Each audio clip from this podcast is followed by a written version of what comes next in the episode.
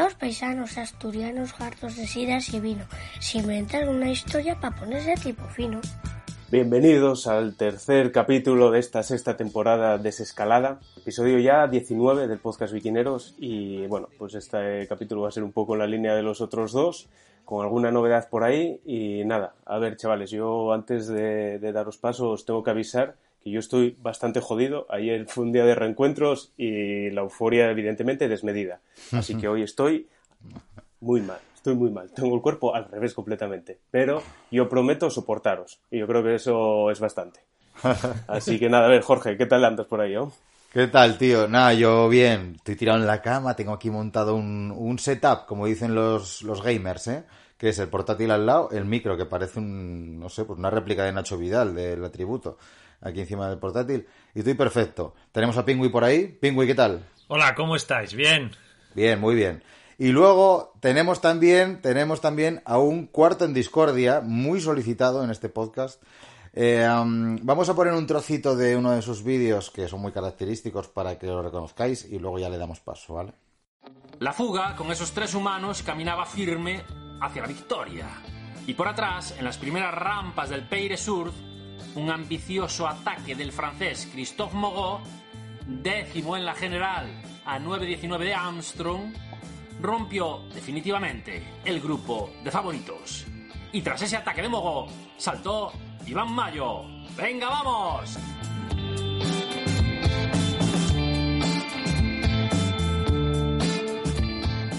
Y tras él, Alexander Vinokurov.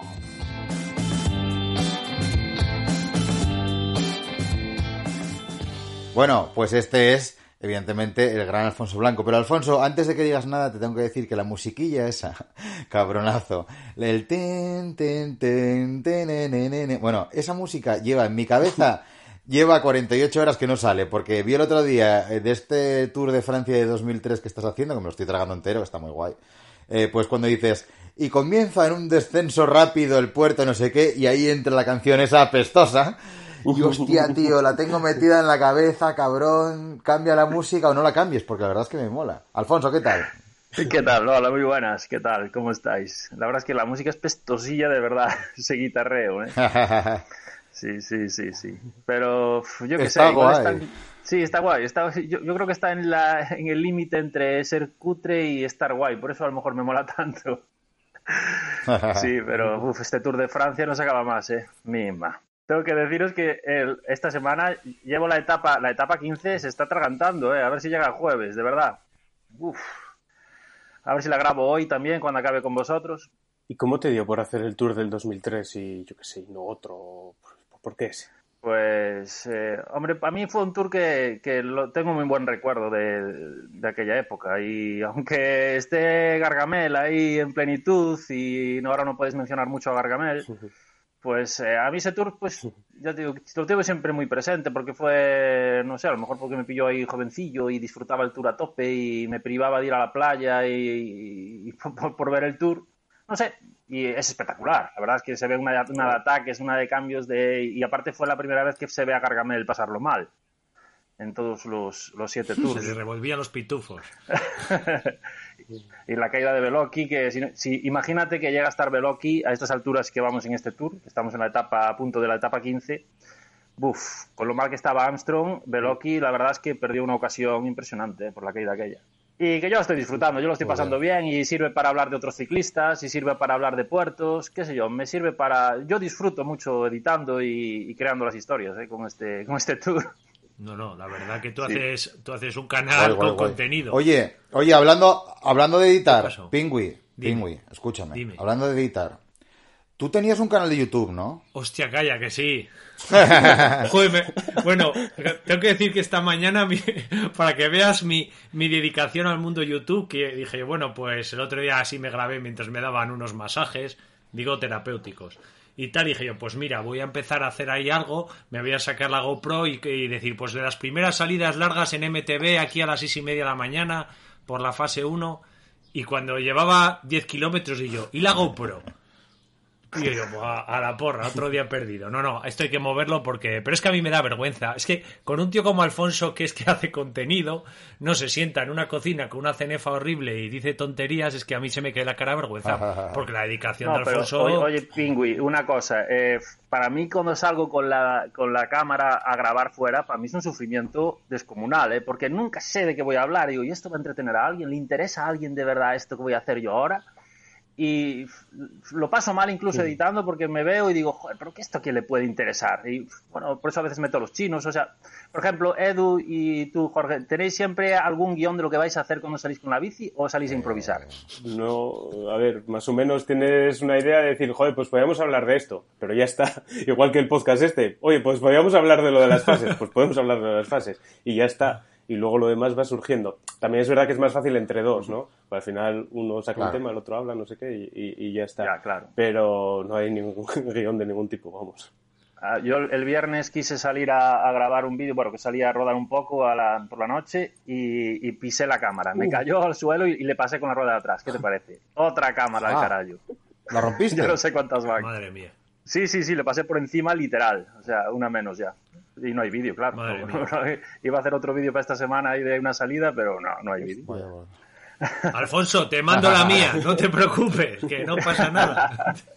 No, Pingui, yo te quiero ver a ti de youtuber, que a mí me dijeron que eras youtuber y realmente, pues, eh, está tu canal muy parado, eso es lo que te No, no, está, está, el canal lleva un mes, un mes. Ay, Te vamos a meter presión a partir de ahora. Haré los deberes y aunque sea sacaré un vídeo de Cenefa, que a mí, a mí los vídeos de Cenefa, que dicen así algunos seguidores, me resultan fáciles. Tampoco hago un guion, me siento allí y suelto lo que me viene en gana y demás.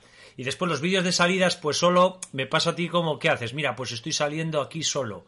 Eh, mirar, qué triste, saliendo solo. Entonces tampoco sabes muy bien lo que decir ni el contenido que generar, pero bueno, para mí todo esto empezó como un, mi propio videoblog para contar mi, para verlo dentro de unos años y decir, mirar, mirar, nietos míos.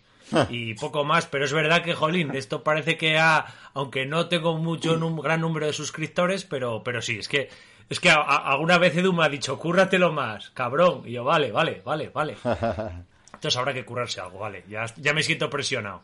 Eh, en referente a esto de los vídeos, de las salidas, yo tenía una pregunta para, para Edu, para Jorge, porque en este último, por ejemplo, el último vídeo que sacasteis, pusisteis una música espectacular.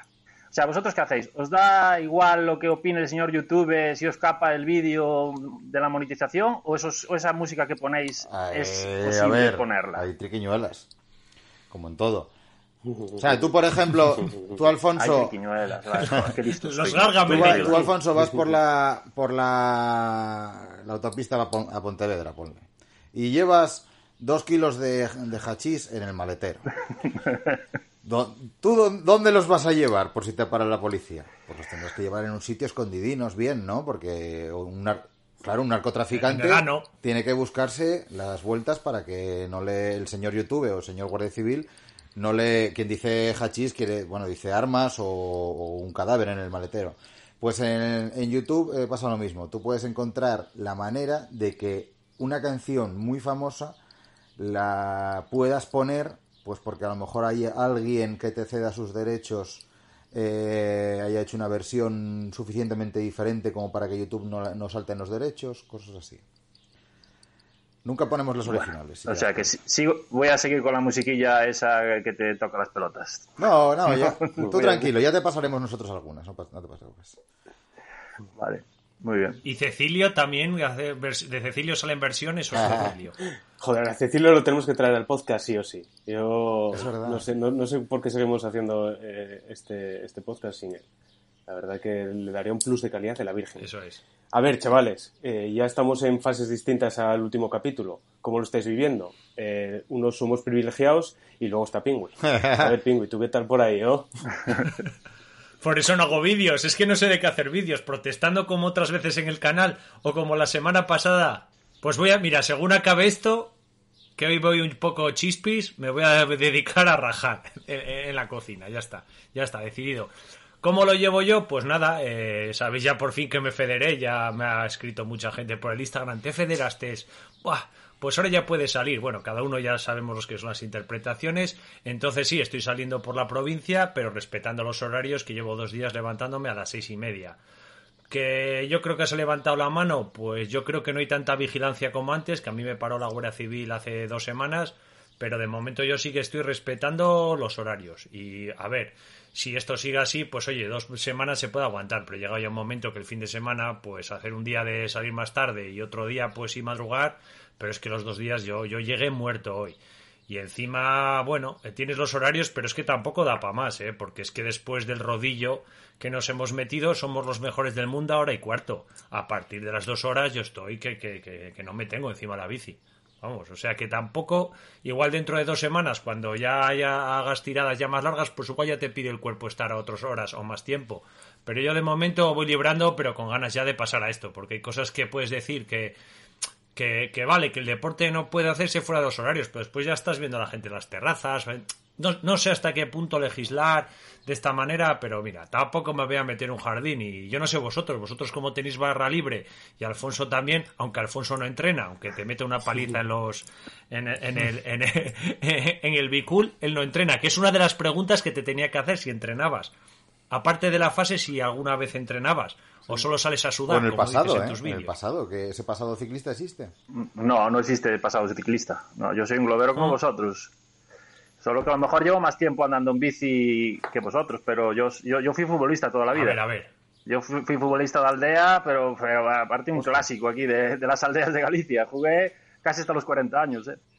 Que pasa que yo el ciclismo siempre lo tuve muy, muy vinculado a mí y en verano siempre andaba en bici, yo siempre tuve bici y a veces salía y, y desde que lo dejé sí que pues no paré de andar en bici y siempre se me dio bien además, ¿eh? no es que no fui ciclista porque, porque se me daba mejor el fútbol, pero la bici nunca se me dio mal. Aquí yo vivo en un pueblo, en Padrón es un pueblo con mucha tradición ciclista y mis amigos siempre andan en bici, teníamos ciclistas profesionales aquí y ya te digo, siempre los sábados, muchos sábados o cuando no jugaba siempre salía al monte y por eso tuve... Pero eso que se me da bien, se me da bien. O sea, no es una animalada, es que yo, yo, yo no sé vosotros si tenéis en la zona donde vivís eh, algún ciclista profesional que os ponga a vosotros en vuestro sitio o, o ciclistas eh, que corran en el campo aficionado. Porque eso también te saca, te saca la globerada de, de en medio, ¿eh? Hombre, Que tú te puedes creer hombre. muy bueno, pero en cuanto te encuentras uno por la calle, Hombre, claro. Hombre, sí, no sé, ¿tenéis alguno por ahí? Sí, aquí, aquí los, los coms. Sí, yo creo que aquí sí, en los se- se venden carísimos. Y vamos, ayer, por ejemplo, yo fui a, la- subir la Peral, que es un puerto de 8 kilómetros, al 5, anda, anda ahí, hay partes del 4 y partes del 6 y pico. Y, estaba preparando en el Carú, en el GPS, pues los segmentos para, bueno, para ver yo el tiempo que, hacía y tal. Mi, mi PR estaba en, en 25 y el com, es que es lamentable, el com eh, lo tenía el gran, eh, este de Nesta, ¿cómo se llama Edu? Iván Terceño. Treceño, Hombre, Iván. Iván es mi amigo mío, sí. Ah, sí. pues lo tenía en algo menos de nueve minutos, ¿eh? Es que se anda mucho, ¿eh? Ese anda mucho, ¿eh? Cuidado. Iba- Entonces sí. Iván Treceño, porque a lo mejor pilló una época mala, pero él tenía que haber sido profesional, pero vamos. es Sí. que anda muchísimo. Sí, sí, sí, sí. No, no, él tiene comps aquí a, a patadas. Bueno, me, le pregunté un día y me dijo que, que tenía... eh, ¿Cuánto te dije, Edu? Eh, nos lo dijo por el Instagram, 470, ¿puede ser? Hostia, no sé, no sé, no me acuerdo. Sé que era una barbaridad, ni idea. Yo creo que sí, 470 me suena, ¿eh? Sí, sí, es que debe, al- luego tú lo ves, joder, y debe medir dos metros y, y pesa eh, 40 kilos. Es un saco de huesos, ¿eh? Es muy exagerado. Sí, sí, sí, sí, Muy sí, sí, sí. exagerado. No, un Sí, fenómeno. sí, ¿eh? sí, es un fideo Sí, total, un espagueti. Ujú. Es un fenómeno. Eh.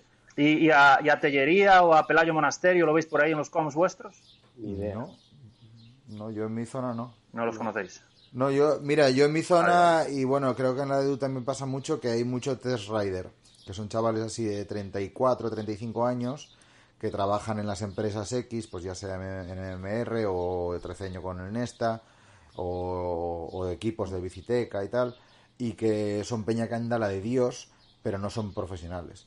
Y luego sí que tienes, estás muy dañado, muy dañado, porque te pasa en la cubilla, por ejemplo, pues había algún desgraciado que tenía ahí un top 10, de repente meten la vuelta a España y ese top ese que este, ese tío que estaba el séptimo ahora está el 300 claro. Y a la vuelta a Asturias es la de Dios pero es que esto es, esto es un jardín en el que igual convendría meterse. Si, si las carreras profesionales e incluso los profesionales fuera de carrera deberían eh, pasar del Strava, ponerlo en oculto y listo. Porque es que Están Sí, federados, es- sí, ¿no? están en fase 3 esos. Claro.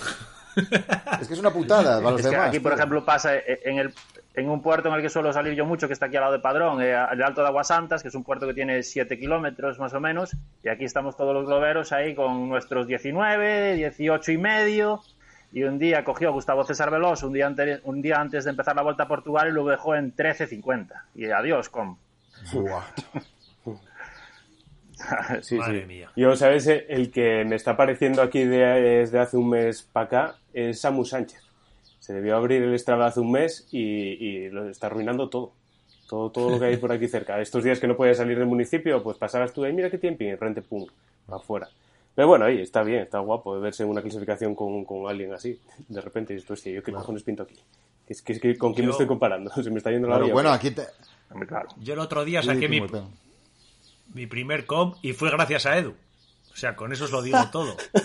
Sí, desde la distancia poniendo orden, ¿eh? Fue así, fue así de triste. Yo he subido un cuesto y joder, 19 segundos y hay ¡Un otro que lo cuesto! hecho en tres. Qué, qué- qué bueno. Y, y claro, y yo tres segundos, a ver cuánto salta la media, 120 por hora. Yo, algo huele mal aquí. Y yo cago en día, Edu, mira, y de repente tuve el com. Y fue gracias a Edu. O sea, para que veáis qué desastre, que no se usa ni les- no se pod- no sabía ni que se podía denunciar a la policía de Strava. Así que, Hostia. ¿Qué? ¿Y, y la gente qué? La gente ahora quemadísima con la movida de Strava de, de esto que, que lo pasan de pago, ¿no? Pa- Bueno, lo suben de precio, que igual ahí sí que puedo entender que la gente se queje, pero que lo pongan de pago no, hostias, no sé. ¿Y para Ya, quejarse? ¿eh? Sí, sí. Mira, a mí me, me chocó mucho, tío, que todos los vídeos que vi por ahí, y hay un montón, hasta Trail Juanpa hizo uno sobre el Strava, ojo. eh, eh, todo el mundo defiende a Strava. Me llamó la atención. Ojo, que yo no, no, yo no lo critico, pero me llama mucho la atención que todo el mundo eh, casi les, les dan hasta las gracias por haberte quitado lo de los segmentos y subir el precio. Joder, yo no lo, yo no lo veo nada bien. Eh, veo, ve- veo normal que te quiten eh, pues movidas, pues estos segmentos y tal, pero lo de subir el precio me parece que es, es un apuñalamiento. Al que lleva pagando Summit desde meses o años, de repente le dicen, mira, no solo vamos a ganar dinero con todos los que les vamos a quitar funciones y les vamos a cobrar por ellos, sino que tú, que eres un tío fiel y que llevas apoyando la aplicación eh, y a los 250 tíos que trabajan en Strava, a ti te vamos a subir el precio. Hostia, eso no. Pero bueno, me llamó la atención que en todos los vídeos que vi, la peña lo, lo defendía. Es una empresa, tienen que vivir de ello y tal. Sí, sí, sí, yo lo veo bien. Y no te meten publicidad ahí a tope, pues. meten una publicidad muy mínima. Y eso es de agradecer. Y las funciones están muy bien. Me extraña que hayan tardado tanto en, en ponerlo de, de pago. Pero lo de subir el precio me parece que es un apuñalamiento por la espalda, no por la espalda, no, la cara de la Virgen. Bueno, Alfonso, ¿tú cómo lo ves, tío? No, es que yo, yo Strava pues no le hago mucho caso.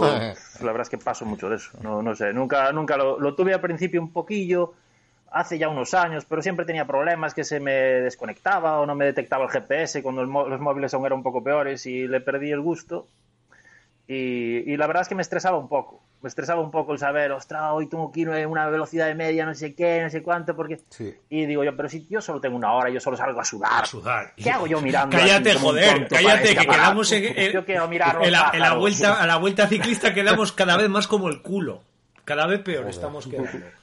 No sé, pero, pero, pero yo entiendo que sí, que hay gente. Mira, yo tengo un amigo que, que para, para gente, por ejemplo, eh, Sergio, un amigo mío que es camionero y que os escucha siempre, eh, que anda por ahí por Europa adelante y eh, es muy aficionado a la bici, lleva siempre la bici en el camión y cuando para a descargar en cualquier sitio, pues, en Bélgica, en Holanda, tal, pues sí que el, el Strava le ayuda en el pueblo que pare, mira una ruta y sigue esa ruta gracias al Strava. Pues a él le sirve, le sirve bien para eso.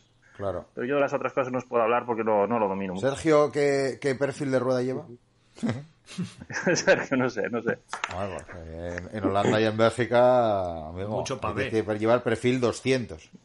Sí, sí, tiene, pero Sergio tiene, tiene, tiene mucho mérito, es muy fan vuestro y, y pesaba, no sé cuánto adelgazó en los últimos dos años, qué sé yo, 40 kilos por lo menos, o Coño. 50. Se aficionó a nadar y a la bici y ahora, pero de verdad, eh, estaba, cogió la pasión muy fuerte, ya digo, llevarse la bici a todas partes y lo pasó muy mal ahora en el confinamiento, me lo contó el otro día su mujer, que claro, él no dejó de viajar en ningún momento Ah, seguía llevando cosas en el camión por ahí adelante.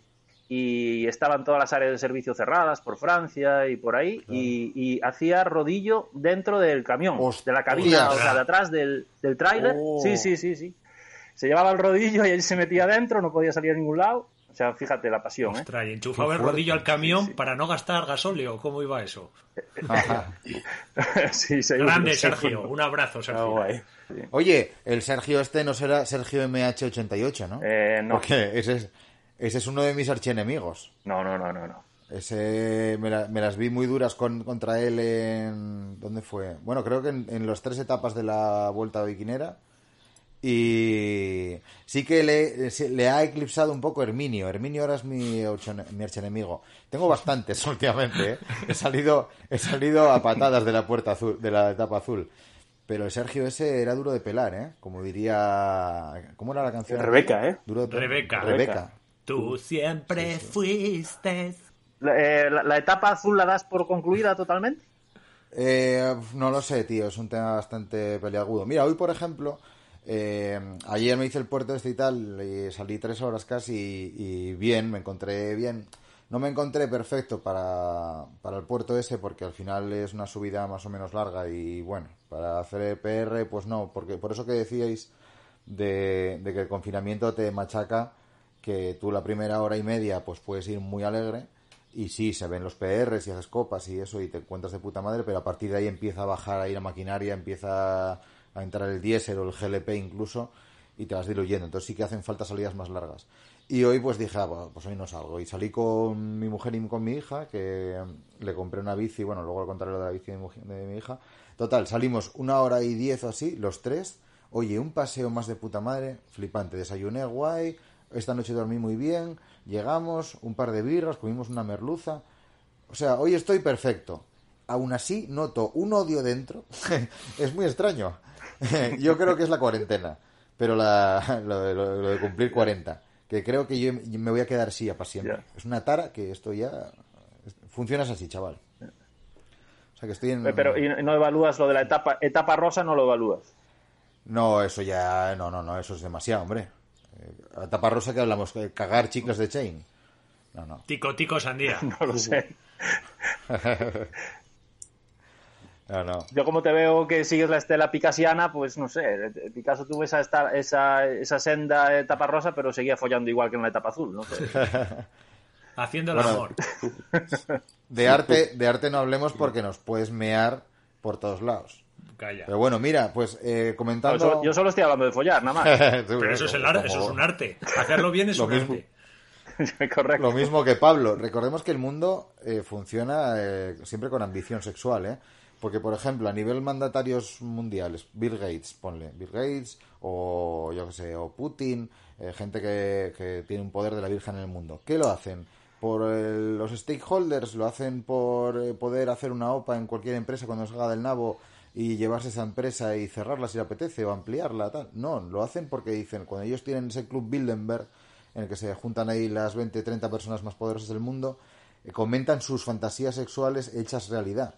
Y claro, el que más, eh, más allá haya, haya llegado a nivel de, ya de, de Marranería. excentricidad, de marranería, excentricidad, pero no, no marranería, excentricidad. Es decir, pues yo follé en un globo. ¿A qué altura? A 6.000 metros. Pues mira, yo, mm, antes de ayer, a 8.000 metros. Eh, ya me jodió. A eso, a eso voy. Es sexo, pero excéntrico. Y eso se consigue con poder, porque tú no consigues ligarte una chavala y llevártela a 8.000 metros en un globo, que a 8.000 metros igual estás a 5 bajo cero. O, o ¿Me menos. explico? O menos. O menos. sí, sí. Nada, nada, es todo muy complicado. ¿Y vosotros el confinamiento qué? A ver, Biquineros caro, barra libre ahí en Asturias, igual que ahí en, en, en la tierra de la gran cosa verde. Claro, vosotros bien, ¿no? Barra libre. No, es- Esto, esto Bien, es la normalidad ya, ¿eh? Yo ya te digo, ayer, entre el, no que fue el, el viernes, eh, cogí la bicicleta yo por la tarde para ir a, a ver a los guajes que estaban en la playa. Llegué ayer a las 7 de la tarde. Y eso era, pues, no sé, si me hubiesen dicho que viajé atrás en el tiempo y, y estaba en el año pasado, pues me lo hubiese creído. O sea, todo normal. Y luego como coges la bicicleta y haces lo que puedes, lo que hacías normalmente y todo eso, a las horas que tú quieras y todo eso, para mí esto ya es normalidad. Quitando lo de las empresas y los curros y todas esas cosas, Yo aquí me parece a mí que, que ya pasó todo a la historia, ¿eh? Y luego la ciudad está petada de coches. Me parece a mí que nos flipamos un poco pensando que vamos a reconquistar, Hostias. reconquistar hostias. Mm. Vamos a reconquistar. Ya te digo yo. Así que no sé. Yo aquí parece ser que se acabó todo. Bueno, ayer creo que hubo 19 infectados ahí en Gijón, que se juntaron ahí también y la liaron un poco. Entonces yo qué sé. Ya, pero- Yo qué sé, tío. Yo esto... En Oviedo no, no pusieron algunas, algunas calles, cerraron algunas calles al tráfico y pusieron más zonas habilitadas para bicis y eso. Sí, a ver, a- aquí lo que había ya era un plan para el 2023, eh, pues peatonalizar parte del centro. Y lo que hicieron fue, eh, pues apretar un poco el plan ese y, y hacerlo, pues eso, adelantarlo un poco. Y, y sí que peatonalizaron tres calles, pero es que da igual, da igual. O sea, al final los coches siguen habiendo los mismos, más o menos. Bueno, el sábado pasado, que me dio por coger la bici, eh, digo, voy a dar un paseo por Oviedo en bici. Me pillé la manifestación de marras que hubo el otro día y, y las pasé putísimas, con coches por todos lados, abriendo las puertas, pitando en los oídos. Bueno, una puta pasada. Te digo que yo ando por Oviedo y es el Oviedo de hace tres semanas, tres meses. perdón. Bueno, son pequeños no pasos, ¿no? En Gijón cogieron cuatro o cinco calles y habilitaron uno de los carriles de coches, lo habilitaron solo para bicis. En Avilés eh, decían que sí que es cierto que Gijón es más eh, bike friendly, ¿no? Que otras ciudades porque es todo llano, hasta que te sales un poquitín del downtown es todo llano. Eh, y en Avilés cogieron eh, algunos carriles de, bueno, del centro y tal, que son, zonas muy llenas de coches, y pintaron en el suelo pues eh, lo del límite de 30 por hora, que yo creía que tenía que ser, pero bueno, y, y una, un ciclista y pintado en el suelo, como en plan este carril es para, para los coches estos de mierda de batería, como se llaman esos, y, para motillo, y para bici eléctrica, bici normal, o sea, que tienes que ir a 30 que yo también le decía a mi mujer, digo, es que, es que por el centro de Avilés tienes que ir a 30, que está lleno de negocios, está lleno de parques, como puedes ir a 50 por hora. Y no, no, me, me lo enseñó en Google Maps y sí, sí, 50 por hora, ¿eh? en zonas donde, ya te digo, que dos aceras bien generosas, con gente todo el día, pero bueno. Entonces, bueno, algo se ha ganado, no suficiente, eh, sí que nos flipamos, es evidente, pero, pero ahí están los tenderos, ¿eh? Ojito con los tenderos de las tiendas de, de bicis, que esos, esos Sí, sí sí. que están viendo una realidad. Mm. Eso sí, eso sí, sí, sí. A ver si la gente se engancha y bueno, el León la verdad que está apagado, el León está raro. Todavía se nota raro, hay muchas, no hay muchos sitios todavía abiertos, terrazas y demás, ya no desde el punto de vista ciclístico ni ciclista, sino desde el punto de vista social, pues bueno, la gente sí que yo creo que está abierto el 50% y se nota todavía que esto no ha, no ha ido para adelante. Somos una ciudad muy de bares, muy de servicios y está apagadeta la ciudad. Pero sin embargo es verdad que los coches, el primer lunes que ya se pudo salir para eh, cualquier cosa y demás, se notó muchísimo, muchísimo, muchísimo. Y una carretera que disfruté estos días, pues es más, yo creo que había hasta más tráfico. Igual fue la comparativa, pero pero sí que nos flipamos, Edu. Yo también dije como Edu, la, la- la- la ciudad de las bicis y nada, nada, seguimos en los coches, así que...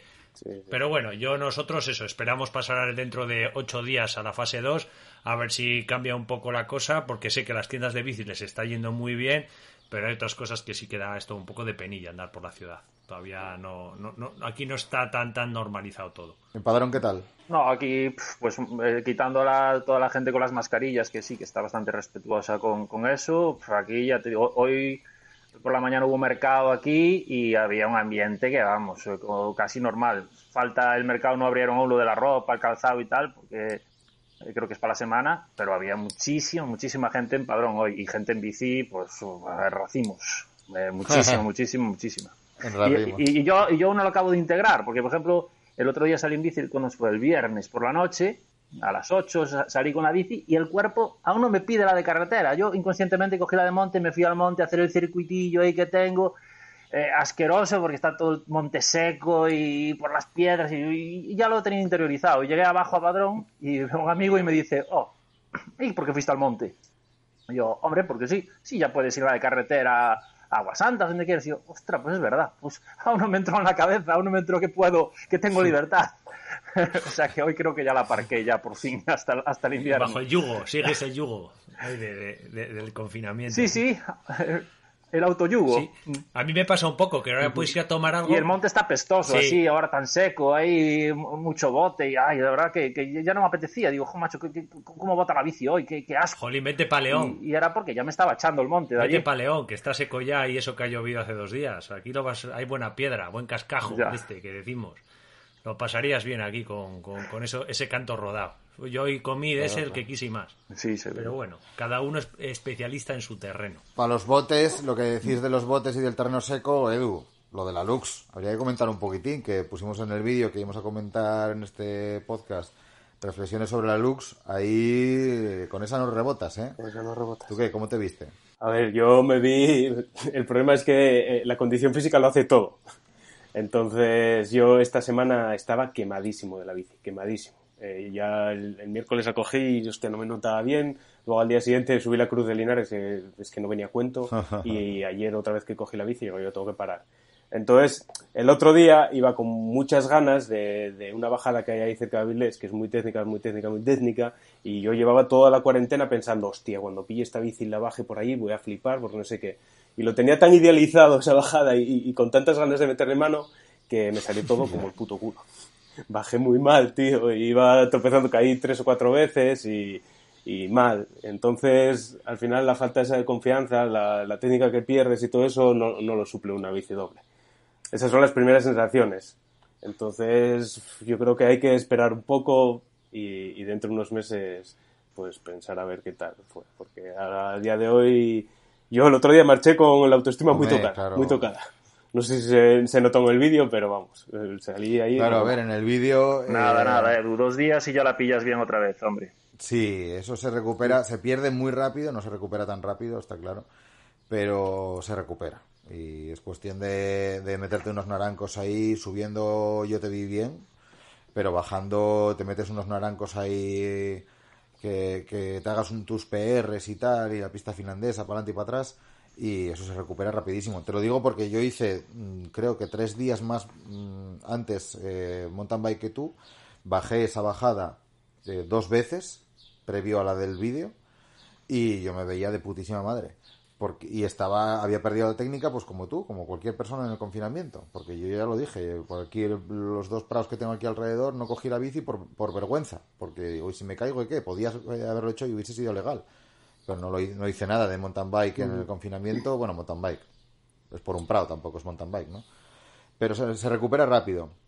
Yo la bici, eh, lo que tengo que decir es que el peso ya me he hecho a él, eh, la verdad. Y, y subiendo no se nota nada si es una subida muy técnica, porque la bici, eh, o sea, tú vas flotando sobre ella, vas pedaleando como si fueses en una pista que está bien. Luego mm, le veo mm, mucha, mucha ventaja bajando, lo que es evidente. En trialera súper empinada no le veo mucha, mucha ventaja porque eh, cuando está muy empinado lo que prima ahí para mí es la tija y la tija en este caso es de 70 de recorrido y la otra era de 120. Eh, así tengo las singles como las tengo, que vamos, que si me meto en una, en una sauna turca ahora mismo me hacen ascos. Sexy. ¿Por qué no? Sexy. Eh, eh, no, sexy igual antes de los 70 milímetros, porque ahora digo yo que tengo, tengo aquí dos rozaduras que tengo que ponerme ahí mitosil por la noche. ¿eh?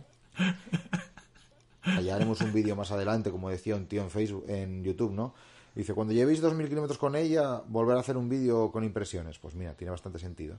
No sé, le, daremos más caña. Yo lo que te digo es que creo que nos equivocamos, eh, en mi caso, la primera bajada siendo por ahí. Porque para mí es la bajada más técnica por la que pasé nunca y coger, y según sale de la caja prácticamente ir ahí a bajar, No, no. eh, se nos fue la olla. Teníamos que haber ido al circuito ese de, de ciclocross, de ciclocross Sí, que de hay en, sí. en Piedras No, no. Blancos, alguno de esos. Pero es que el problema es, según sale de la caja la bici y según sales de la caja tú.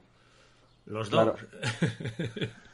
Yo creo que la bici es el menor de los problemas. Yo te lo digo, eh, cuando vi cuando vi vuestro vídeo dije, se les fue la olla. Sí. Bajar por ahí. Sí, Pues y, y mira. eso que, o sea, seguro que, que en, eh, la cámara esta, la Insta360, Eso aplana todo muchísimo. Y, y os aseguro que no le hace justicia para nada. Mira que la GoPro ya a veces dices tú, joder, si es que aquello era más pindio o, o aquello parecía mucho más técnico. Pero es que con la Insta es muchísimo más exagerado. No le hace nada justicia a cómo, a cómo es la zona, ¿eh? Los árboles sí que se ven verticales como tienen que ser y hay que esquivarlos, pero las raíces y la, y la pendiente no se aprecia para nada. Claro, claro. Y luego la velocidad, ¿eh? Lo que hablábamos el otro día. Que es que parece que vas a 150 por hora por medio del bosque. Está pasando eso con una velocidad. Parece que es llano. Mira, había un, un momento que estaba grabando yo con la cámara mirando hacia adelante y eh, estaba bajando una bajada de fe que pon- eh, salió un cartel que ponía lo menos un 30%. Eso, bueno, 30 no, eso igual está en 40. Y es de estas que es un regatillo de barro, estaba seco, tierra, y vas derrapando con las dos ruedas y lleva, tienes árboles a los lados, sobre todo a la derecha. Y abajo tienes que pegar un derrapillo porque si no te vas por un barranco para abajo. Bueno, eso parecía llano. Y parecía que lo estaba bajando igual a 50 por hora, como en los vídeos estos de, de downhill, de tal. Rampaje. Y, y es que de- debía ir a 10 por hora. Porque es que vas, vas con el culo bien apretado y bien para atrás, casi el sillín en, eh, en la barriga, y lo cual no es difícil después de este confinamiento. Y, y vas muy geñado. Y hostia, con la cámara esa, chaval, pareces la de Dios. Velocidad Claro, luego. absurda, ¿eh? Velocidad absurda. Luego te encuentras con uno en el monte, te mira de arriba abajo y dice, ah, vale, que es la cámara todo, porque te veo que eres una mierda. Genera ¿Y el, y el audio de esa cámara, eh, ¿le tenéis algo a mayores o entra entraba así el audio por vuestra cámara? No, así no. ¿Cuándo hablabais? Así, así. Sí, sí, así, a pelo. Ah, muy- pues muy bien, ¿eh? Muy bien. Ya, Alfonso ya está echando un vistazo a la cámara que va a comprar, yo creo, después del accidente de la otra. Hombre, es que el otro día pi- pi- pisé, pisé la, la- la mía otra vez, otra más a- al traste. Sí, no. Me cayó y le pasé por encima. La cámara encima. está bien, ¿eh? El precio no está bien. Pero, por- pero bueno, el precio no está bien de ninguna. Pero la cámara, la verdad que está guay. Eh, la aplicación del móvil no. Ah, pe- pero, no, os, no os la regalaron, lo, mismo, lo que piensan todos los seguidores que os regalan todo. Sí, sí, nos la regalaron, pero tiene un precio. No, no- no- no ¡Jardín, se la regalan, no a todo el No mundo. te quejes del precio, carajo. Claro. El precio, yo creo que debe estar en 500 pavos, ¿no? Sí, sí, sí, sí. sí. Joder. Claro. A ver, lo que pasa es que trae, trae una cámara de 360, entonces ahí es lo que lo encarece. Eh, otra cosa es si merece la pena gastar dinero en una cámara de 360, que yo creo que a día de hoy no, porque es un coñazo editarlo a la Virgen y son, no sé, momentos tan puntuales, tío. Pero bueno. Ya. Una cámara de 500 que es de 360. Parece que estáis hablando en euros, es como que gana mucho. 160 grados. Estamos liándolo como con las fases. Sí, sí, sí, sí, sí. Que al, que al final, eh, eh, Edu, tú, a ti que te gusta mucho el cine, eh, puedes hacer lo mismo con un plano secuencia tipo Kaurismäki que lo mismo que puede hacer, qué sé yo, Christopher Lona- Nolan con sus Ojo, Madre eh. mía, madre mía. Estaba guay, sí. Nos vamos ya. Oye, ¿el Nolan este qué? Este, dice, hablan de Tenet, la peli esta nueva. Dicen que va a ser la de Dios, ¿no? ¿No visteis algo por ahí? No. Yo sí, yo sí que leí que, que iba a ser la, la- lo que dices tú, la hostia esa. Pero ojalá a mí, a mí Dunkerque es que me chifló. Está de puta madre, está de puta madre. Y mira que salía Odey, creo que fue en un vídeo rajando esa película, que yo voy a ir, voy a ir hasta ahí, hasta Guipúzcoa y a meterle de hostias. No, no, te quito que la esa película, por favor. Te quito. Dunkerque es la mejor película de guerra que vi en la vida. Nada, es genial, es genial. Sí, y te sí. tiene ahí en tensión todo el rato, es que es muy heavy, es muy heavy cómo te atrapa. Nada, es, es un fenómeno el tipo este. Yo cualquier cosa que haga, pues, pues eso, como Tarantino, eh, dices tú, a todo sí, por favor. Las del Edu, Caballero Oscuro eh, eran suyas, ¿no? Las últimas estas, ¿no? Claro. Sí, sí. Memento Sí, sí, las- hizo una trilogía. Memento, ¿Memento es suya? sí. Ah, pues eh, mira, eso no lo sabía. Mi Memento me encantó. Eh, pero una cosa, yo no quería dejar, dejar escapar el tema de hablar de las bicis sin que comentaréis algo sobre las patas de, de Pingüi. Ah, que puso en Instagram una foto que yo dudé si eran las patas de Frum o de quién era, porque más seco no se podía A estar. ver, es que yo no digo nada. ¿Eh, Pingüi? A ver, yo tengo mucha pata de postureo. Mira, yo, es verdad que a mí, yo si me pongo guapín, así, con una buena equipación, puedo estar en el cajón de cualquier supercarrera hasta que me ven subir a la bici. Y dicen, va, chaval, que tu sitio está detrás. Pero lo que se dice de postureo y pata, te lo pueden... Voy servido. Otra cosa es de calidad ciclista que, que, que es lamentable. Tú lo viste, el jolín, cómo subía el naranco ahí que casi, casi vuelco. Cuesta arriba y en el rodillo. Así que, ¿qué me estás No contando? sé, yo, yo, yo vi esas patas, yo vi esas patas y me asusté. Nada, nada. Hostia, es que ayer tenía las piernas, yo creo que fue porque salimos con mucho frío y en León pasa que sales con 9, 10 grados y llegas con 18, 20. en una hora y media. Yo creo que ya, yo llegué con las piernas que, que me explotaban, pero bueno. Es que son las piernas que tengo, pero sí que son de postureo, pero no funcionan. Al revés, funcionan hasta peor. Tengo un vídeo ahí que me están pinchando los bastos, que da un ascazo, que se lo envía a Edu, que flipas. Así que nada, nada.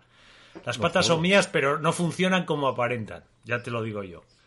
No dan ni pa' caldo. Ahí No estamos. ten miedo. Pues nada. Eh, ¿Queréis comentar algo más de ciclismo o algo de eso? ¿O pasamos a hablar de series y pelis o qué? Bueno, yo, yo de ciclismo sí que estoy muy contento porque parece ser que empieza en julio el calendario élite y sub-23, que no todo va a ser profesionalismo. Entonces estoy muy contento, que esta semana me pasaron ahí las carreras que van a correr los de Padrón y el Cortizo y, y parece que la cosa también empieza a funcionar, Jolín. no solo para los grandes, ¿sabes? Y, Hay luz al final del túnel. Sí, hay luz. Y está pendiente ahí la vuelta a León, la vuelta a León que está ahí pendiente, que la van a hacer o no hacer o no se sabe, a ver, si- a ver si Pingui puede presionar un poco. A ver, yo, yo tengo ahí contactos en la Diputación, vamos, que conozco gente y decían que estaba difícil, porque la Vuelta a León se llevaba muchísimo del presupuesto de, de dentro de la Diputación de Deportes. Entonces era uno de los mayores problemas que toda la gente pedía para carreras de trail, que de todo, y que, que es que la Vuelta a León se comía muchísimo de, de dinero, porque oye, estaban los patrocinadores, pero no daban tanto abasto y se comía mucho del presupuesto porque la Vuelta a León venía subvencionada por la Diputación de León. Entonces, a ver qué pasa, pero yo qué sé, pero sí que es verdad que, que, que la... Pero es que también, también es que po- ponen cinco días, que también si la hacen de tres días tampoco pasa nada. Sí. Porque yo vi el calendario que me mandaron este y en principio son cinco días, o sea, no, no hace falta a lo mejor tampoco tanto. Yo tengo una anécdota buena Zamora, sí, sí, tres o así. con ellos que un año fui a ver la contrarreloj y hacer el calentamiento de la contrarreloj me puse y estaba con los chicos del Freud y dije, oye, ¿si importa que vaya detrás vuestra? Dice, para nada. Y me preguntaron, oye, ¿cómo es la subida? Y yo, pues al principio es más dura y después es más es más llevadera, bueno, y la última rampa, pero la mitad es lo más, vale, vale. Bueno, estaban calentando y yo iba a 180 pulsaciones durante 3 kilómetros y en llano, ¿eh? Antes de subir, o sea, que es que es... O sea, y son gente que, vamos a ver, no son equipos Pro Tour, pero es que la caña que llevan y estaban solo calentando y reconociendo la etapa para hacer la cosa. O sea, y era el equipo Freud, Sí, que sí. es de, de tu tierra, ¿verdad? Que son de por allí. Sí, sí, y muchos de los corredores, algunos de padrón. Sí. Mm. Y tengo una anécdota muy Y el buena. director deportivo es Vidal, José Ángel Vidal, Ah, que fue profesional, corrió nueve tours y es de aquí de Padrón, el director deportivo. Y yo hablando de anécdotas, tengo una muy buena que el otro día iba yo en mi coche y ah, decía carpintería metálica, no sé qué. Aquí vamos a hacer publicidad y decía eh, instalador autorizado de cerramientos cortizo. Y dije yo, pero ostras, que son multinacional. Llevaban de Galicia a León, en todos los sitios están esta gente. O sea, que eso es que decir un equipo potente, ¿eh? Detrás. Cortizo. Sí, en sí, sí. Singapur. Sí, sí, sí, sí, joder. Aluminios Cortizo está, es- está por todas partes, ¿eh? Sí, sí, sí. Tiene fábricas en, por Europa en un montón de países. Pero, jolín, es, que es te- muy grande la fábrica, ¿eh? No, no, no, dije yo, yo, yo es que yo después ya fue cuando me informé y dije, ojo, que estos son, que nada, nada, que, que- que equipo Pro Tour ya, eh, que se dejen de hostias. Nada, nada, les quiero ver con Eh, el Ineos bueno, y todos estos. Eh, eh, eh, Pro Tour no, pero hombre, interés y ganas de hacer algo un poquito más grande sí que hay. Ahora, esto que pasó fue un freno, porque la verdad es que estaba la gente bastante caliente aquí para hacer algo un poquito, dar un, dar un paso. Pero esto, pues al final en la construcción va a afectar y a lo mejor, pues fue un freno. Pues a mí, me- Veremos ahí lo a que mí pasa. me vino a la cabeza y después dije, a ver, jolín, porque tú eh, días del equipo ya vi que, joder, con los aluminios, sí, sí, sí, potentes, potentes. Sí, sí, lo, es, que la- es que no hay nada más atrevido que la ignorancia, se dice, pero cuando lo había anunciado y que, que ver que la publicidad y el marketing valen para algo. Así que, y ahora es cuando podéis sí, meter... Sí, sí, sí. Eh, por, la, por la empresa, problema no es que tiene dinero y, o sea, es una muy buena empresa para hacer un equipo. ¿Qué pasa? A lo mejor falta dar ese paso, también hay que tener un equipo para hacerlo. Nosotros aquí en Padrón, pues al final hay gente que trabajamos, los que estamos metidos en el equipo, qué sé yo. Falta ese, esa chispa para, ¿sabes? Para crecer un poquito más, pero todos andará. ese paso de profesio- profesionalización. Bueno, yo ya, yo ya he interrumpido bastante. Efectivamente. Poco a poco. Bueno, pues ya nos eh, dejamos un poquitín el tema ciclismo y nos vamos al ocio, al entertainment, ¿eh? lo que se llama eh, poner la mirada en horizontal en vez de en vertical para mirar el techo, como nos tiene pasado después de llegar a la discoteca muchas veces. Sí que hay un tema que habrá que comentar en el futuro, es nuestros dios del futuro se encargarán de rajar de este tema, que es el documental este de ESPN de Estados Unidos, del bombazo este que soltó Armstrong, Gargamel, como dice aquí el amigo Alfonso, que son dos episodios Eh, se ve que se ve que estos días, eh, no sé si el día 25, ¿no? Me parece que era el primero y el segundo, pues ya estos días, hoy estamos grabando a domingo. Deberían estar disponibles en España pronto, no sé si por vías alternativas o con la concesión de turno a, a las plataformas digitales que tenemos y tal. Cuando lo podamos ver, lo comentaremos. Hasta entonces tenemos algunas sentencias, alguna, algunos puntos que pueden estar sacados de contexto, como Floyd Landis es un, po- un pedazo de mierda, cosas así. es, que- es que, es que es un crack. Jolín. Pobre Landis. Sí. El hijo de Margarita Landis, la señora que fumaba en pipa y hablaba de asesinato. Joder. Qué penazo. Ya veremos, ya veremos a qué queda, pero bueno, eso ya para siguientes episodios. Eh, tirándonos ahora al tema del mundo ocio y tal, el otro día soltó Edu, pues que, que nos iba a dar, que nos iba a dar a Ping y a mí, porque Ozark de Netflix nos, nos moló. Yo no he dicho jamás que sea la mejor serie de la historia, pero bueno, Edu aquí Bueno, bueno, eh, que, que era la mejor serie del año pasado, yo creo que eso sí te lo oí, ¿eh?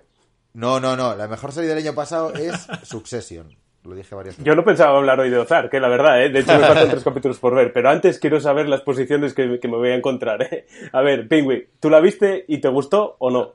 A ver, voy a empezar. A mí me. Yo, es que después por la segunda parte, yo empecé la primera temporada, me vine muy arriba. La segunda, dije a ver lo que pasa y me he visto cinco, cuatro capítulos o cinco de la tercera y me ha dejado un poco. Porque como Jorge me lo pintó bien, bien, bien, entonces yo sí que estaba con Jorge y ahora lo que he hecho es dejarle tirado.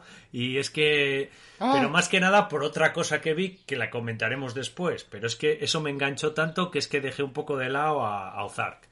Pero sí que a mí lo que vi me gustó pasa, la primera temporada, sí. ¿Sí? ¿Y Alfonso? Yo, Ozark, me, mucho, me gustó mucho la primera, sobre todo los primeros capítulos. La segunda, bajón, pero bueno, se ve.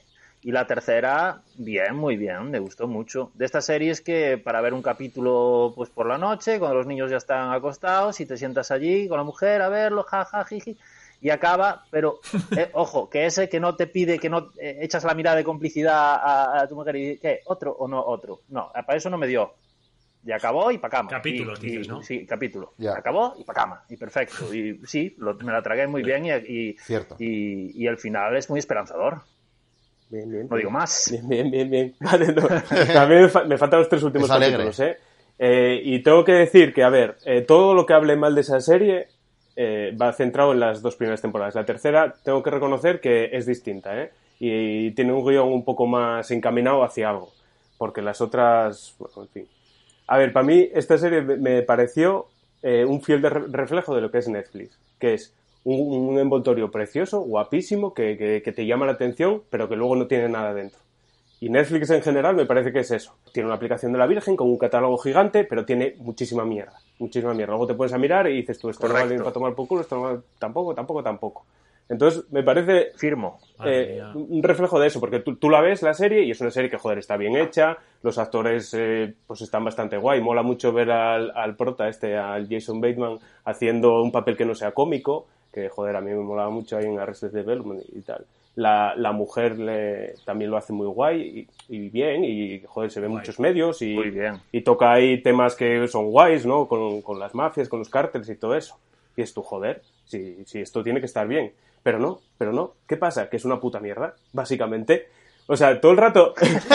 Eh, está- pero es que están jugando contigo, te están llamando tonto a la puta cara todo el rato. Todo el rato te están. pre- eh, Angry Edu, te, Angry te Edu. están, te están sea, presentando. No te sirve ni para hacer la serie que ves ahí un día que estás ahí cansado por la noche, ahí la ves una horita, pumba para cama, entretenerte y Sí, nada más. Ni, ni para sí, eso sí, te claro. sirve. Sí, sí sirve para eso, pero es que hay tantas series buenas y tenemos tanto, tanto para ver que jode perder el tiempo en cosas como estas, que son historias que ya, ya sabes, ya viste, y luego que se están riendo de ti a la puta cara cuando te están presentando callejones sin salida todo el rato, que, que pierden más el tiempo en exponerte a una situación jodidísima de la que parece imposible salir de ahí, para que de repente, un minuto después, le den un giro que se sacan de la puta manga y ala, a otra cosa, mariposa.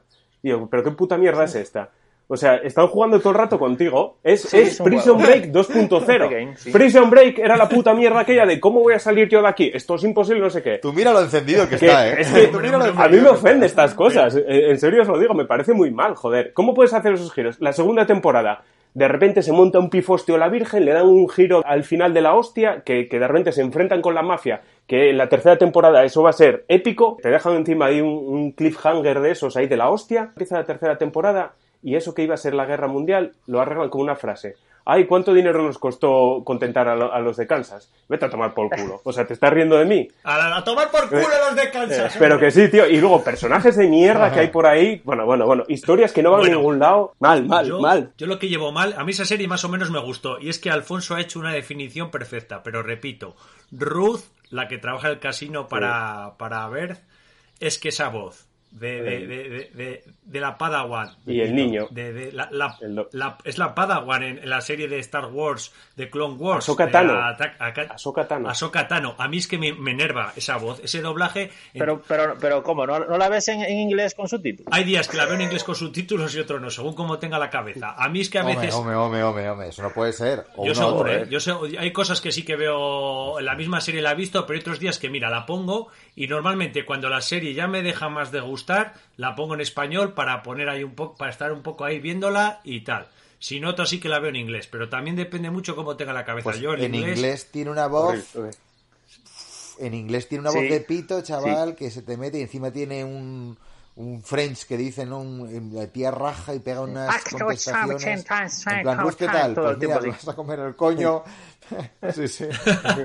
Pues- Así, por la- tú la pillas recién levantada y lo primero que te va a decir es, me vas a comer el coño y te voy a, me voy a cagar a tu puta madre. Lo primero que te dice. Así, a, la- a las nueve y media de la mañana. cómo sube la calidad del podcast. Sí, Yo hay eso- cosas que sí veo en inglés y no- sobre todo si me dicen vela en inglés que merece. Pero a mí me cuesta a veces el inglés procesarlo, según mi estado de cansancio. Y soy una persona que en inglés no me defiendo, no os voy a decir que hablo ni comprendo muy bien, pero me defiendo. Pero hay veces que, que- que me cuesta, la verdad. Y según, y la- la- si la serie me gusta, me gusta mucho, la veo en inglés. Pero ya cuando empiezo a hacerme bola, ya si está en inglés es el paso de decir a la porra la serie.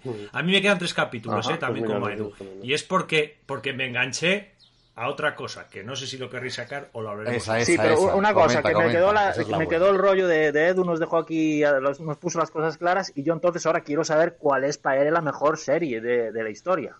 Porque yo quiero aprender. La mejor serie de la ¿A historia. ti? ¿Cuál es la que más te gusta? Ojo, a ti? eh, no es fácil. Para saber por dónde vas. Aldea del Arce. The Wire, Los Soprano. Wire. The Wire, probablemente, sí. Ajá. Los Soprano, pf, no sé, muchas, tío. es que muchas. Bueno, No, no es fácil, es como lo de la película. yo Vale, vale, que bueno. Depende del estilo, depende del momento. ya, pero estás en pelis, Pero estás bueno, en series de, de principios del 2000. Bueno, vale, sí, sí. ¿Y de ahora? Pues mira, de ahora estoy viendo la de esta de... Mira, hablando de Netflix, o sea, Netflix no es todo mierda. El otro día nos escribió ahí por, por Instagram eh, dos chavales, uno César Galindo, algo así, y otro Chufaste, creo que eran, eh, recomendando Dark, la, una alemana. pude con que ella. Es así de viajes en el tiempo, desapariciones de niños y todo eso. Y, joder, llevo seis capítulos y me parece que está de puta madre esa serie. Ajá. No sé si la viste. Yo, yo vi el primer capítulo No, y, me- y vi demasiado, demasiado, eh, qué sé yo, uf, demasiado eh, que, que va a venir el susto, que va a venir el susto, que no sé qué, demasiado preparado todo, ¿sabes? Demasiado preparado. No dos sustos, ¿eh? O sea, es una mezcla entre Perdidos y Stranger Things. Es un pupurri ahí de las dos cosas. Bueno, vale. Buah, a mí Stranger Things las últimas temporadas bajó un máximo. No sé si nos vamos a meter en ese jardín, pero pff, Bueno. yo era una serie que las dos primeras dije, ojo, Yo me caí. Yo también me caí. Buah, yo me caí también. Pero bueno, Yo me caí de ahí, me caí de Westworld, que he leído que... Westworld, bueno, si puedo com- comentar... Westworld con- no había que ni que montarse. yo no me monté. con, con- con tu permiso, Edu, la primera me gustó mucho, la segunda va, pero es que la tercera he leído que va también de saltos en el tiempo y unas movidas extrañísimas. Veo ahí en IMDB que están en los capítulos en un 7 y algo. Pero- Digo, pero- mira, pues lo que decías, Edu. Pero Hay para- cosas por ahí para ver muy interesantes. No voy a seguir viendo esto solo por inercia. Madre Los saltos en el tiempo ves el Ministerio del Tiempo, producto español. Por acabar de definir la serie esta de Ozark, ¿eh? dejadme decir lo último, que, que es una aventura gráfica en la que te estás aburriendo y estás saltando los textos todo el rato. Es, eso típico que estabas ahí con un videojuego y dices tú, no me cuentes rollos, no me cuentes rollos, me, me da igual lo que estés, vamos a lo siguiente. Monkey- Monkey Island. El Monkey Island. Y, eh, pero, ¿y viste la, la, la del, hablando del de Ozark, ¿tú viste la que hace, la que hizo el protagonista de Ozark eh, sobre la novela de Stephen King, la del Outside, de Outsider, el visitante? ¿Esa la viste? No, no, no. no, Vale, no. vale. Bueno, pues ya la veréis. Ah, vale, lo apunto, lo apunto. Apuntarla. Apuntado en la libretita. Eh, sí, ya la verás y ya me contarás. Bien. vale. ¿Y qué? Y a ver, Ping, Ping. suelta, suelta a ver del Tiger, Tiger King. A ver, mire, yo creo, no sé si le hemos visto los cuatro, pero, pero el que mejor puede hablar de ella eres tú. Yo es para mí la mejor telebasura que he visto en mi vida. Ti- Tiger King, o sea, yo me puse un sábado y dije, ¿qué coño es esto? Y tú habías dicho algo, no sé si eh, me lo habías comentado en el grupo no- no- o lo habías dicho en algún podcast.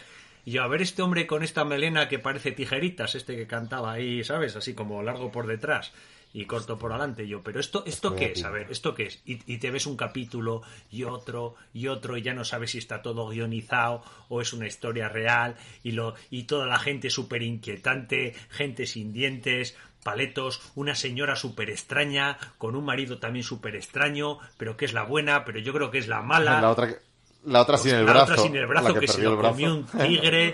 Es que es la mayor bizarrada que yo me la vi, te lo voy a decir, el, el pasado fin de semana a tomar por culo Zar, a tomar por culo el cineclub, a tomar por culo lo que el viento se llevó. Es que no, es que no paré de verla. La vi en dos bloques de cuatro horas. Venga, ya está. Y Es dije. ¿Cómo pueden saltar buenos los americanos? Que siempre hablamos de la bazofia americano, pero tienen una capacidad de cualquier historia guionizarla para que sea entretenida desde esta puta mierda de, de, de- de forzada- forjada a fuego que nos vemos o todos estos programas de cocinas que los formatos al final los compramos. Y es lo que yo digo, es la mayor, la mejor telebasura que he visto en mi vida. Así os lo digo. Pingüi, pero la, la magia que tiene ese- esa serie es que el, el pájaro este, el Tiger King este, tuviera tantas horas y horas y horas de grabación. O sea, tenía Sí, grabada sí, sí, su vida al minuto. Esa es la Sí, magia sí. total de, del document- de la Claro. serie esta. Y yo es que creí que. Es que yo llegó un momento que no sabía si era porque e- era como una película de la propia película que le estaba montando. Entonces dices, madre mía.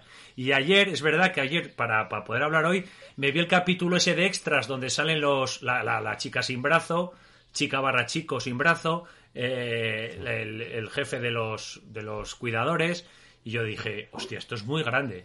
Y ese sí que ya lo ves en inglés, que además les entiende bastante bien. Y dije, joder. Yo flipé. Flipé porque dices, ¿cómo puedo estar tragándome esta Es que telebasura serie- ocho horas? Y más pancho que el césped, ahí viéndolo ahí, súper enganchado. Yo no sé vosotros lo que opináis, pero, pero es que a mí me gustó, que es lo que me preocupa.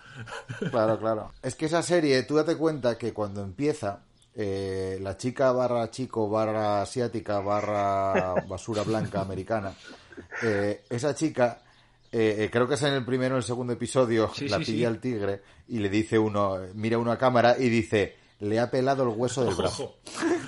O sea, esa, esa frase de le enganchó el tigre el brazo y le ha pelado el hueso del brazo, lo deja como cuando como yo una, una alita del Dominos. Es que, es que es, es tan brutal que dices de aquí a mejor. Si es que los, los mejores episodios siempre son el 8 y el 9. En cualquier No, serie. no, estas. pero es que yo... A O ver, sea, ¿a vosotros la vamos? visteis. eh, Alfonso, ¿tú la vistes? Sí, sí, la sí, vi, la sí. vi, la vi. Pero sí, estuvo bien, estuvo entretenida, sí. Es sí, que- pero bueno, tampoco es... eh, sí, me gusta ese tipo de personajes, me gustan eh, esos freaks, me gustan mucho, pero bueno, eh, tampoco me marcó tanto, tanto, tanto. A ver, a mí me marcó porque, jolín, yo normalmente no veo ese tipo de... Me dio, eh, hasta- eh, me pasó una cosa rara que incluso estaba dándome pena al personaje. Incluso me puse de su lado, casi al Sí, final. sí, sí, claro, es que es lo que engancha, empatizas con el tío ese que es como que es un incomprendido, porque la señora, su archienemiga, ahí tampoco pilotaba a nadie, ¿eh? Esa señora tiene una mirada muy No, no, chunga, eh, ¿eh? na- na- Hostia, no, volante, ahí no había nadie al volante. no, no, Sí, no, sí, sí. ahí estaba el mono con la ballesta o el pingüino con la dinamita, no sé qué, de edad, pero muy, muy chungo. Pero a mí, jolín, que yo no soy mucho de ver esto, pero es que yo me enganché. Entonces, ahí que dicen, más los americanos, películas que, jolín, yo, pues igual que vi Parásitos que me encantó, guiones de, de, de cine coreano, que a veces es verdad que los personajes son, los actores son, son, Ay, para son muy a sobreactúan y tal, pero la historia suele ser buena. Porque, pero, oye, pero es que los americanos tienen una capacidad para cualquier historia, poder sacar un guion que te enganche, brutal. Yo ahí, o sea, que... Y a mí, a mí me gustó. Y después el capítulo este extra, que no te dice nada, pero que te hablan los tíos, todo el mundo en contra del protagonista, dices, qué cabrones. También, yo ahí sí que me puse un poco de parte, yo, qué falsos. Si estuvisteis ahí 10 años con él, bueno, yo qué sé. eh, es algo que creo que hay que ver. Bueno, él está en la cárcel, es lo fácil, ¿no? No sé. Echar balones fuera y decir la culpa es toda de él, que está en la cárcel. Mira, Yo creo que es algo que hay que ver. y muchos de ellos están trabajando en el, en el, en el zoo nuevo del Sí, otro, sí. me parece, ¿no? Del, del- Eh. Claro, pues oye, no vas a tirar la mujer macicísima que después contrata una niñera más maciza para hacer sus cositas. O sea, brutal. O sea, es que me parece brutal. Yo te quedas diciendo, madre mía. A ver, ese tipo de series hay que verlas desde un punto de vista, desde una predisposición de Sí, sí. comedia. O sea, me voy a reír de esta gente. Porque soy superior, porque tengo los dos brazos o porque no tengo 600 tigres. Por lo que sea. O sea, pero a ver, eh, es un documental de, de un Mendas que, que la lió, ¿no? O de algún conflicto que hubo ahí entre dos. Y, pero, No, no, ¿y qué es? ¿De es comedia drama, o es, ¿no? eh, cómo es?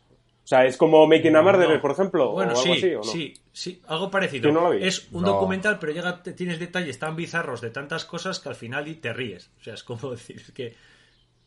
Yo creo que es Claro. esa la definición. Eso. O sea, Making a Murderer no hace ni puta gracia. Eh, es lo mismo, es una docuserie, ¿no? Basada en grabaciones durante de, que tiene, pues en el caso de Making a Murderer, toda la policía y tal.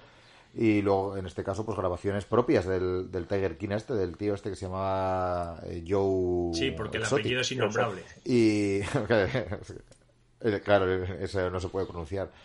Pero el tío tenía tanta grabación, como decía Alfonso, que han hecho un guion y han hecho una serie porque todo desemboca y tiene un final casi fatal. El asunto es que lo que dice Pingu es todo tan bizarro y todo tan surrealista y hacen cosas tan de, de basura blanca del medio oeste sur eh, americano que tú lo ves desde fuera y te ríes. Si es, si es en compañía y tal, te ríes mucho. Y ya cuando el tío muy se presenta a las elecciones de gobernador del estado y queda tercero, mátame camión. O como dirían Bueno. allí, o- Primero presidente. Oye, Primero presidente de los Estados eso, Unidos. pero, ¿eh? o, sea, o sea, como dirían allí, kill me truck. es que, es que- la tío, yo es que dices, y además con un asesor de campaña es que es que es muy bizarro, tío. Es que por eso crees Eso de campaña que era un chaval que, que había aparecido por ahí. Sí, sí, No y- tenía ni nada de experiencia ni y lo nada. del su- o sea, es que yo no quiero es que tenéis que verla, o sea, tenéis que verla Sí.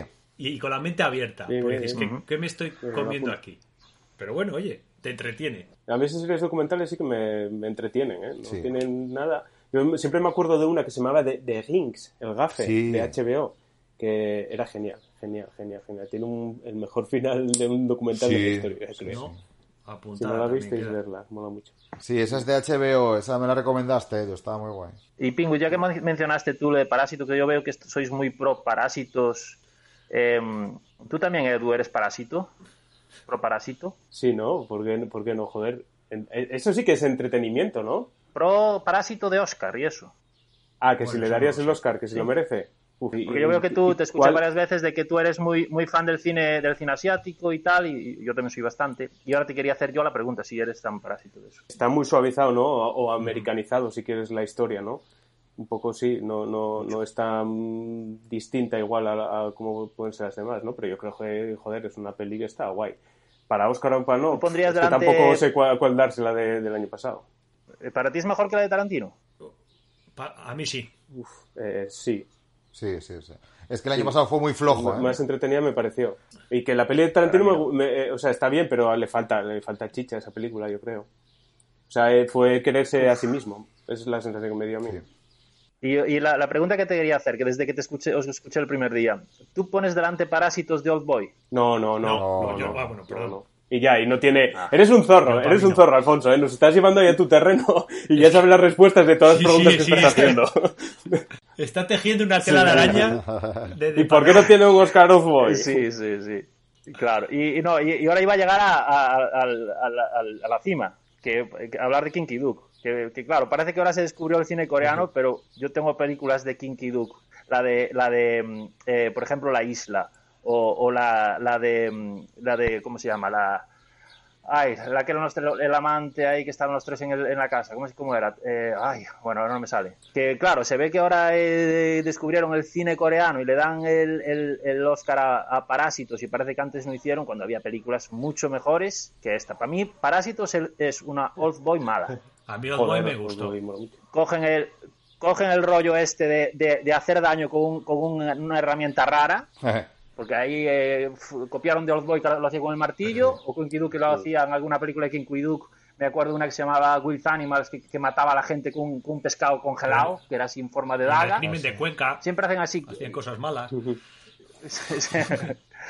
Meten siempre ese, ese rollo eh, de agresivo raro. Sado chungo. Y con eso, pues claro, es muy impactante Y, y fue algo de lo que pasó en esta, eh, en esta que a mí, a mí de, de verdad, Parásitos un poquillo me aburrió, Oh. pero bueno, Uy, lo que quería decir. Con lo alegre que era. Qué, matáis a mí. qué- qué gua- con lo alegre que era. Qué guapino y, opinar distinto, joder, di que sí. A ver, a ver, venga, cuéntanos tú algo, Alfonso, ¿qué, Mm. qué, qué nos recomiendas tú? Yo ahora estoy viendo una peli, mu- yo- es que yo, yo no soy de, yo, yo soy de, de filming, fíjate tú. Y, y estoy viendo una que se llama Phoenix, que es una, una, una serie belga que me está gustando mucho, que es así de narcos, y está, está muy bien hecha. Llevo cinco capítulos y, y me está entreteniendo bastante. Fénix, ¿eh? Es un, O sea, un spin-off del equipo A. Pues es lo que estoy viendo ahora. Narco- ¿Eh? Narcos belgas, no dicen plata o plomo. ¿Cómo dirían? ¿Gofre o, Oye, o Mannequin Peace? O- Sí, pero bueno, tiene, tiene relación con España y grabaron aquí en España y sale algún actor español. La verdad es que no es la gran serie, pero eso lo que dije antes, un capítulo por, por día lo, Esa, pla- lo esa plataforma, ¿cuánto cotiza y demás? Oye, cuéntanos, infórmanos la plataforma. Yo la miré Pues- el otro día. Eh, a mí Filming me mola. Eh, llegué a ella porque un día estaba quería ver pelis de Woody Allen y no las encontraba en ningún lado. Y, y- y vi que en, en Filming estaba toda la filmografía de Woody Allen. Entonces me suscribí, creo que son cerca de 8 euros al, al mes, mucho más barato que Netflix. bueno. Y hay pues películas de todo tipo. Claro, no tienes los grandes estrenos, pero las películas de hace cinco años para atrás o así, pues están muy bien. Y te ponen cada, cada dos días o cada semana, ya no sé, cada tres días o así, te ponen una colección donde te sugieren películas, de, ponen un tema y te sugieren un montón de películas. Eres fan de Woody Allen. A ver, Sí, mucho. de Woody Allen, es que yo hago Woody Allen me pasa que o lo odio o lo me encanta. O sea, mira, el escorpión de Jade me encantó, eh, hay- pero es que hay otras que es que no puedo con Woody Allen. Que me Match Point es de Woody Allen también me gustó, aunque dicen que ¿qué me recomiendas de Woody Allen? Uf, a mí la última, por ejemplo, es genial. A mí la última me gustó mucho. Eh, un día lluvioso en Nueva York. Eh, a mí me gustan casi todas las de Woody Allen. ¿eh? El otro día volví a ver Manhattan. Eh, me gusta mucho. Me gusta muchísimo la que sale Larry David, eh, pero me gustan casi todas. Annie Hall, me la vi hace poco. En filming, como están todas, pues hubo una semana que veíamos cada día una de, de Woody Allen. Vale, pues me las apunto, intentaré ver más de cine de Woody Allen, lo que pasa es que bueno, hay cosas a mí Manhattan, uff. ¿No te gustó? Y Annie Hall no me gustó. Vaya. No, Pues entonces son- vamos no, por lados son muy tú y yo. pijas, tío. Y después son otras muy- sí, ¿eh? Son muy pretenciosas. Has de verlas, Pingüi, has de verlas por orden. Por... Yo las vi por orden, eh, pues como te da, por ejemplo, por ver El Padrino, eh, de nuevo Sí. y tal. Pues yo me vi las de, todas las de Woody Allen, pues año 2007 o así, me las vi todas por orden. Y vi una, o sea, claro, hablamos de la vida de una persona, ¿no? Que todos cambiamos con los años. Pero hay una disparidad de la Virgen, porque es que empieza siendo humor absurdo, Sí, de- pero Sí. de 10, un humor absurdo La de primera 10. era la de Lily la tigresa, ¿no? El WhatsApp de Tiger Lily o algo así se llamaba, yo creo. Que era él doblando una película. Sí, la- el doblaje, el chinito de Córdoba, ¿eh? El que era, era grandioso. Que decía, estaba ahí atado en, en un barco, el, el que venía a ser como James Bond asiático, y cogía y le decía a la chica, estoy aquí encadenado y tal, vete a por ayuda. Y se va a la chavala y vuelve y le dice, te pido algo. Y dice él, una de calamares. Y marcha ella y dice, vuelve y dice, ¿y de beber? Y dice, una caña. o sea, eh, a ese nivel toda la película. Y luego es ya pues toma el dinero y corre y el dormilón y tal. Sí. Esas son todas y cojonudas. Y luego, sí, sí, pero hay otras yo para no. mí llegó, llegó luego a un punto clímax con eh, la de Medianoche en París y tal. Y estas ya están a un nivel de cultureta pijo, ultra po- Snob. progre, Ay, pero ya apestoso. de verdad, ¡buah! Que eh, Movida, a ver, movida. me refiero, me refiero que son películas que, que, o sea, que a mí me gustan, yo las sigo viendo, pero Mm. igual que te vas a un, eh, lo primero es eh, lo más surrealista dentro del Museo Coconut o de la Borracha Chanante, lo otro se va a otro extremo completamente diferente, que también está bien, pero que veo que se, se fue de un palo a otro, pero con una, o sea, fue- se fue de un extremo a otro increíble. Bueno, una vida. Que también me una gusta y vida ahí por medio, ¿eh? Ya, sí, sí, sí, sí, claro, claro. Sí, sí, fue lo primero que dije, pero vamos, me, me extraña, ¿no? Que no haya esa coherencia, por ejemplo, que tiene Scorsese, que Scorsese, joder, se fue a un género y lo fue perfeccionando a lo largo de los años y que al principio casi parecía que tocó techo y ahora con esta última del irlandés yo creo que casi hasta casi lo superó. Pero bueno, él tiene su manera de hacer cine y lo domina y este otro fue tocando muchos palos, ¿eh? Y bien, yo soy pro Woody Allen, vamos, pero vamos, que digo que, se, que es un tío que se fue de un extremo a otro. A mí, me cu- llama la pero cuando encuentro una peli de Woody Allen, por ejemplo, la de, la de eh, Wonder Wheel, que, que es una peli que, que estás con una sonrisa desde que empieza la película hasta el final y te queda. A mí me queda un, un buen rollo en el cuerpo después de una de esas. O Blue Jasmine también me encantó muchísimo. Ah, está guay. Que, es que Kate Blanchett mola mucho. Sí, Blue Jasmine sí. Sí. Oye, y Match Point, Match Point Bueno. era de él, porque igual Sí, me colé yo. Sí, sí, también, Match Point sí. está muy guay. Sí, ¿eh? A mí me gustó esa película muchísimo. Igual es que igual es el ma- no sé, igual es la menos cultureta, no sé, no, pero a mí esa, esa película ver, me esa gustó. tiene giro ahí, está Scarlett Johansson, es Sí. que hay muchas cosas ahí. ¿eh? Patinó un poco con la de Vicky Cristina Barcelona, pero. Sí, Esa sí que no me esa sí que no mucho. tenía mucha. Sí. mm. Pues nada, a ver, ¿y qué? Jorge, coméntanos tú algo. Quería comentar sobre, sobre el tema de los Bulls. Esto el otro día ya lo comentamos que había que, que hablar sobre ello, quedaban un par de episodios porque bueno, te los iban entregando ahí en Netflix cada cuatro o cinco días o no, cada semana y te entregaban dos episodios. Y ya acabó. lunes. ¿La visteis? Los lunes no, los domingos. Ah, los domingos. sí. Yo sí no, la vi, sí la vi. yo Yo no la vi, yo así que comentar, comentar vosotros. No, que yo, yo lo disfruté mucho porque, claro, sobre, sobre todo más allá del documental, a mí pues tuve una re- regresión, regresión a mi infancia que lo disfrutaba más que nada por eso. Es que me venía todo, me venían los recuerdos de cuando compraba la Gigantes del Básquet, cuando fu- ahí, era verlo todo otra vez ahí. Y eso, empezando por ahí, me, empezó a gustar el, documental por eso. A ver, a mí también me pasó. Yo, yo mi deporte desde los ocho años, de que, desde que fui premini hasta juveniles, eh, y el primer año de junior jugué baloncesto. No era, me defendía bien, pero era muy pequeño, muy delgado. Con mi 1,83 para baloncesto tenías que ser una máquina. Jorge lo sabría que jugaba baloncesto también. Que tienes que ser buenísimo con esa altura. Pero yo, como dice él, el, el- el Jordan, la Air Jordan, la, la iconografía, pues as- hasta la forma en que vestía, la gorra esa para atrás, toda esa parte iconogra- iconográfica de lo que te molaba cuando de aquella época, que era lo que estaba de moda, y después eh, eh, esa parte me, me trajo buenos recuerdos. Y me pareció interesante porque yo no conocía esa parte tan biográfica de Michael Jordan. Yo conocía la deportiva, los anillos que se llevó, los años, el quinteto titular de los, de los Bulls, pero después que el tío era un poco tirano, eh, me hizo mucha gracia lo de bebe- lo de fumar, esos puros eh, eh, eh, como deportistas de élite y eso. A mí eso me hizo mucha gracia. Y después, bueno, lo que es un vestuario por dentro, eh, la forma que tenía el de vivir, que es verdad que era, que era un dios. Es que era, es que era un dios. La forma de tratar a los compañeros, pero cómo era tirano y de repente sí que les daba un poco el, el azucarillo, la mano izquierda, pero después el tío era hipercompetitivo. La motivación que tenía cuando alguien le tocaba los cojones, que era lo que más, que era como un avispero. En todos esos aspectos tan personales y, bio- y, auto- y biográficos de, de Michael Jordan, yo sinceramente no los conocía. Yo nunca, no sé si alguna eh, biografía autorizada o no autorizada publicada, pero yo todo eso sabía un poco eso del juego, que al tío le gustaba mucho apostar. Vamos a ver, un poco la parte de Sálvame me gustó, pero también la parte deportiva, lo que hablaban sus compañeros. Es un tirano, pero es que ha llegado porque es como es. Y entonces, si es el tío que más esfuerza, pues todos detrás. Entonces, a mí fue, a mí me encantó. Yo estaba esperando que al día siguiente estrenasen los, los, los capítulos porque, porque me, The Last Dance me, me, me encantó, vamos. Y como, también cómo va el mundo del marketing, vamos, el mundo empresarial, de las franquicias que puedes tener, pero hasta aquí a lo florentino, pues hasta aquí, se acabó. Porque yo aquí no. Ya está, y es, no sé, a mí me gustó muchísimo, vamos. Y después la persona de, Marque- de Michael Jackson, iba a decir, de Michael Jordan, pues, jolín, cosas que no sabía, que yo no leí nada más allá del de lo meramente casi deportivo, o lo que pude leer por ahí, pues a mí me gustó. Me pareció un pedazo documental en Netflix, señora, en Netflix. Mira, yo lo que, lo que más saqué en claro, me gustó todo eso que comentáis, tal, muy bien. Pero mira, Edu, tú sabes que, que ando buscando sofá.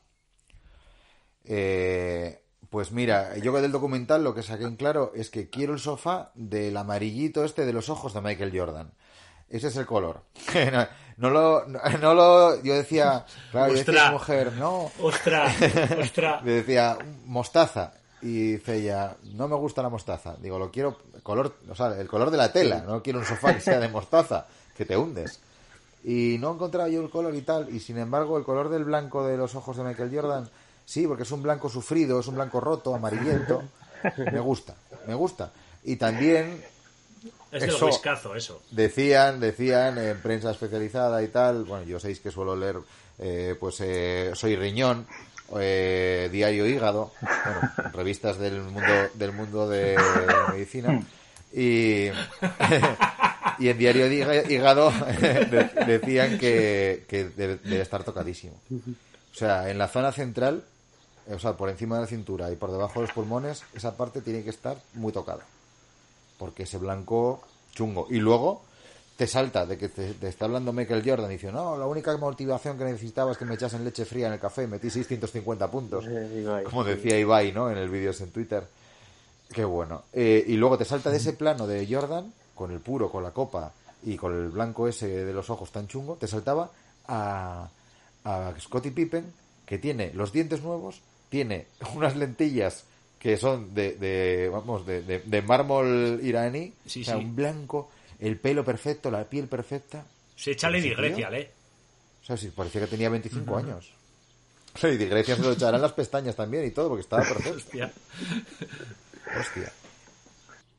Es- es- Con la Es cara. un tío guapo, ¿eh? Es un tío guapo, Jordan. Es que yo creo que el hombre negro de color es, es un tío guapo. ¿Te imaginas que Jordan tuviera la cara de Scottie Pippen? ¿Sería igual de bueno? ¿Sería un poquito menos? No sé, tío. ¿Qué nivel lo La pondríais gente- si tuviera la gente cara guapa triunfa más que la gente fea. Pero, el, balón, el balón no lo mete Por eso, guapo, ¿no? ¿creéis que, su no belleza influyó balones, en su rendimiento? Messi, Messi con qué los años cada vez es más guapo. Bueno, Joder, ahora mismo Ronaldo, está como retrocediendo. Ronaldo, ¿no veis? La diferencia entre tú y ellos es el dinero, decían el típico meme. que no parecía ni de la misma especie. Es verdad. Una de las máximas putadas que vi en ese documental es que al pobre Isaiah Thomas lo hicieron vestirse. Que iba Hostia. vestido muy guapo para Hostia. la ocasión, muy guapo, ¿eh? Que no iba Jordan así, para el documental. Le dieron Y lo único que hicieron es, lo pusieron Con allí bien vestido para darle candela. Para dejarlo como el culo. Fue lo único que... Ay, ay, ay, Sí, ay. sí, sí. Pobre eso me Isaiah sorprendió Thomas. mucho porque yo era de los Bad Boys. Hombre, pero es que el documental lo montó Jordan. El productor del documental lo montó Jordan. a saber la patraña que le contaron a Isaiah Thomas. Para que se vistiera tan guapo para, para la grabación. Venga, vente, vente, vente, que te vamos a hacer una- unas preguntitas solo, solo unas preguntitas. Y después le dieron candela. Sí, sí. Eh, eh, Aisía, tenemos una boda gitana. Ponte guapo. Y se puso ahí. No, no, no. El Mata traje una que llevaba gallina. era- Mira, Edu, a- Edu a lo mejor esto no lo, no lo pillas. De baloncesto no tengo ni puta idea. Pues mira, la historia es que lo- los Detroit Pistons en aquella época, en el año 92, 93, eran un equipo de leñeros. No eran tíos muy altos, pero eran muy agresivos. Y Isaiah Thomas era como el líder, era el base y era como el líder. Enchufaba muy bien de tres y tal, pero eran todos muy leñeros. Y ahí estaba Dennis Rodman. Y, y los Bulls era como el equipo del sacrificio, del esfuerzo, entrenaban un montón, tenía mucha calidad.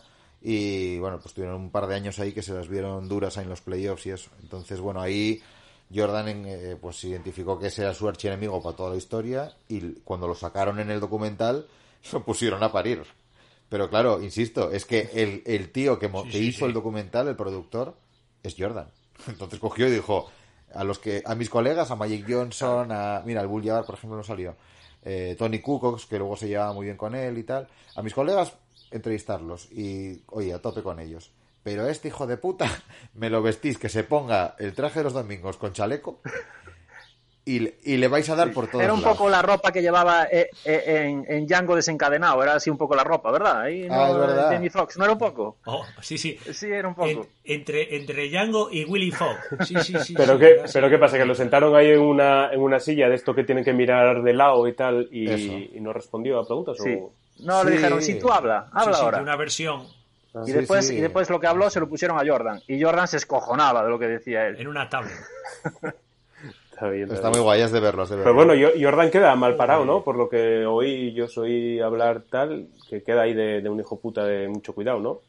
Era lo que te dije yo, era, era un poco, era un dictador. O sea, él mandaba, estaba Phil Jackson, que yo creo que Phil Jackson, más allá de un entrenador desde el puro vista eh, técnico o estratégico, era un gran eh, gestor de vestuarios. Yo, yo creo, ¿eh? de- yo creo que un George Cal o cualquiera de estos que salieron es mejor. O, o- o- o el de los el de los Pistons, ¿no? ¿cómo se llama? Eh, ahora no me acuerdo el nombre. Era igual mejor entrenador desde el punto de vista técnico, estratégico y de sacarlo mejor. Y este era un gran complemento de Jordan y un gestor de. Pero es que a Phil. Jackson te lo llevas a casa, habla, habla con una tranquilidad que da gusto oírlo, lo tienes aquí lo para, para Claro, escucharlo eso- solo, es que da gusto verlo al hombre, escucharlo. Claro, claro, claro, es que es un tío más... Sí, sí, sí, y entonces lo que hizo gestionar un, un vestuario de una manera, yo creo, espectacular. Pero a mí esa doble cara de Jordan es que si usted es que era tirano, joder, cuando le vacilaba el chaval, llegaba un momento ahí cuando le estaba, no sé, al rookie, venga, eres un no sé qué, eres un no sé qué, mira a ver si tal, ya puedes... Hostia, yo le tenía machacado, el otro pues se reía y decía, va, tío, vale. Pero mira, yo, yo que esto, Venga, va. esto le haga un chaval bueno. con veintipico años, pero ya ahora con 60 años, que vayas ahí a hacer un documental para quedar tú de supercampeón, cuando ya todo el mundo sabe que eres campeón, yo no le vi un poco sentido, "Jo, macho, con 60 años andar haciendo estas cosas, diciendo lo mucho que lo que yo hacía, ¿eh? ¿Viste yo lo que hacía yo? Me enfadé y le metí 100 puntos, ¿eh? Le dije que tal, me hizo así y yo le hice asado. Yo en eso lo vi un poquito, que, Sí, sí. que no le encontré mucho sentido, ¿sabes? Porque- 60 años, es que... Estaba en el restaurante, estaba en el restaurante y no me saludó. Sí, Fuera. sí. Y, y un, y documental producido por él. Necesitaba. Y contarlo ahora a esta edad, hombre, como que, ¿qué pasa? ¿Necesitas cariño, Michael? No sé. El documental definitivo tiene que ser Jordan y Joe Exotic Dios. en el mismo sitio, allí, peleando ahí por egos. Eso, eso tiene que ser la caña. A ver quién se motiva más o menos. Hostia, Edu, Edu, has de verlo, ¿eh? te va a molar. Y Edu llora. Eh, yo lo único que vi del documental que no me gustó nada fueron esos saltos en el tiempo tan innecesarios. Hablan de Eh, Space Jam y, del béisbol y del golf y todas esas cosas también. Sí, Sí, sí. Sí, sí, sí. sí, sí, sí, sí, sí, sí, sí. Y la música del documental es espectacular. apuestas. Bueno, Todo ahí de rap de la La- época, muy ah, guapo. sí. la última canción, no vamos a hacer spoiler, pero la última canción que suena cuando acaba el documental eh, es la ¿Qué hostia. canción es? No digáis cuál es. Ed- Edu, te va a molar. O sea, velo solo por ese momento. Hostia. Empiezo por atrás, igual. Ahí lo dejo. No, eh, eh, eh, Edu, aunque no te guste el básquet, lo ves. Mi mujer no tiene ni idea de básquet y lo, lo- lo vio enganchadísima porque la historia te, te engancha. Y ves a un señor de 60 años ahí, eso, pues, contando sus egos. Pues, bueno, aunque no sepas de baloncesto, te va a gustar. Sí, sí. Bueno, es que el- para, para disfrutar la NBA, eh, la primera, o sea, la premisa inicial es no saber de baloncesto. Porque la NBA no es, no es baloncesto. Así de fácil. Eso es verdad, eso podríamos hacer un debate, ¿eh? Donde esté un buen partido de Euroliga, a veces es la NBA que se quite un partido de NBA, ¿eh? Yo también lo pienso. Bueno, esos son, son, do- son dos deportes diferentes. y ponéis en el mismo en la misma en la misma categoría de documental el documental de Sergio Ramos que el de Jordan En Sergio Ramos vi 10 minutos. Ojo, Muy bien, Sergio dije, adiós. Sale Pilar Rubio aquí, es un documental en pechos, ¿no? Fuera. Hostia. Pero, la- pero Alfonso, ¿tú lo viste? Eh, diez, mi- diez minutos como como como pingüí sí sí Mirar, esta es mi casa. Mira, ahora, ahora era un poco muchachada Nui, ¿sabes? Eh, mira, voy a levantar un brazo. Mira cómo lo levanto. Ahora este es mi hijo. Y este es mi otro hijo. Tres hijos tengo. Así en plan, un poco ese rollo. Que no se me enfade la gente de Madrid, que es muy enfadable la- el, estos comentarios. Puede No, enfadar a alguien, pero a lo mejor se te pueden, se te pueden enfadar los andaluces. por el acento manchego que puse. Había un podcast ahí eh, comentando el documental mientras lo vemos, ¿eh?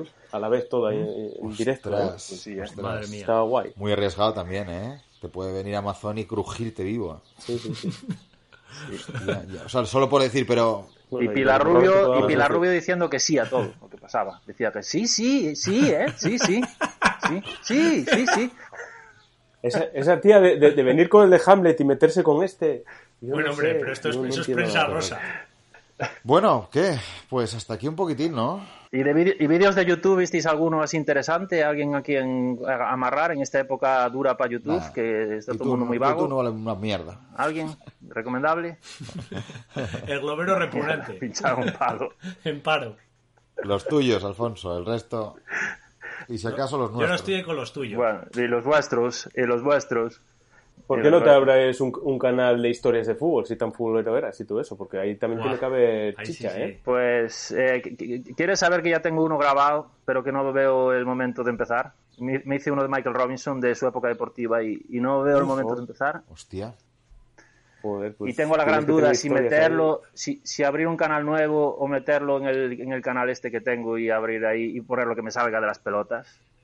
Eh, tengo una duda ahí interna y una que no sé cómo resolverla. Bueno, Igual vosotros me ayudáis. El Si fútbol abrir un canal nuevo, más tirón que el ciclismo cero, tiene. Pero bueno, Ya, pero ¿sabes, ¿sabes lo duro que es abrir un canal desde el principio, desde Sí. cero? Uf, Ya. muy duro. sí. Y no sé, no sé qué hacer. Tengo dudas. Mu- Tengo mucha gente que me lo dice, mis amigos, y que saben que yo siempre fui muy futbolero y pues que, y que sé muchas cosas, y porque siempre me interesó igual que en el ciclismo.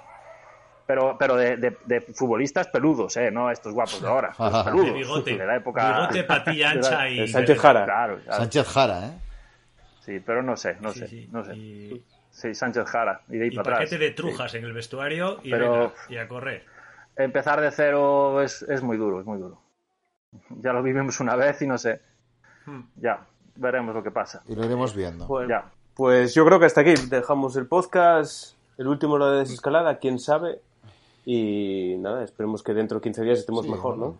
De aquí a mejor Sí, siempre, hombre. El León por lo menos. A ver lo de las fases cómo va, que en Asturias parece que se complica un poquitín, la fase 3 peligra, bueno, lo que sea, que sea para bien, ¿eh? que para mal ya, ya han pasado bastantes cosas. ¿Estuvisteis a gusto, Guajes? Yo sí, yo me voy ahora para la piscina. Muchas gracias Bien. por todo. Gracias por, por esta hora y media que lo pasé de verdad muy bien. A ver si podemos repetir otro día. Bueno, yo me vuelvo a mi caja, ¿eh? Un vecino a todos, ¿no? Venga, por Dios. Besines. Venga, Chao, chao. Chao, chao.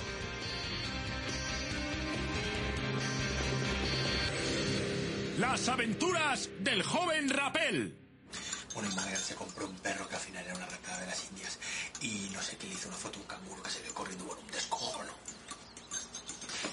Buenos días. Os va a parecer increíble, pero sabía que me vais a decir esto. ¿Eso es lo que decimos toda la mañana? ¿De que te extrañas? No, pues es que últimamente estoy teniendo visiones. Quimeras, fantasías, ensueños, delirios, ilusiones, entelequias. Sé lo que significa la palabra visiones, gracias. Pues, por ejemplo, estoy viendo que este zumo de naranja, ese vaso de ahí, está a punto de caerse. Lo estoy presintiendo yo. ¡Hombre! ¡Es increíble! Sí, sí. Y ahora, por ejemplo, estoy teniendo una visión de que se va a encender la tele.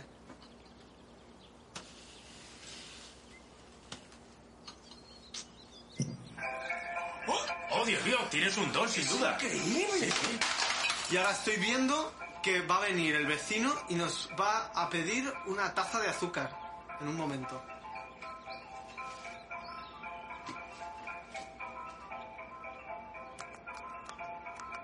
De azúcar. Por azúcar y ya está.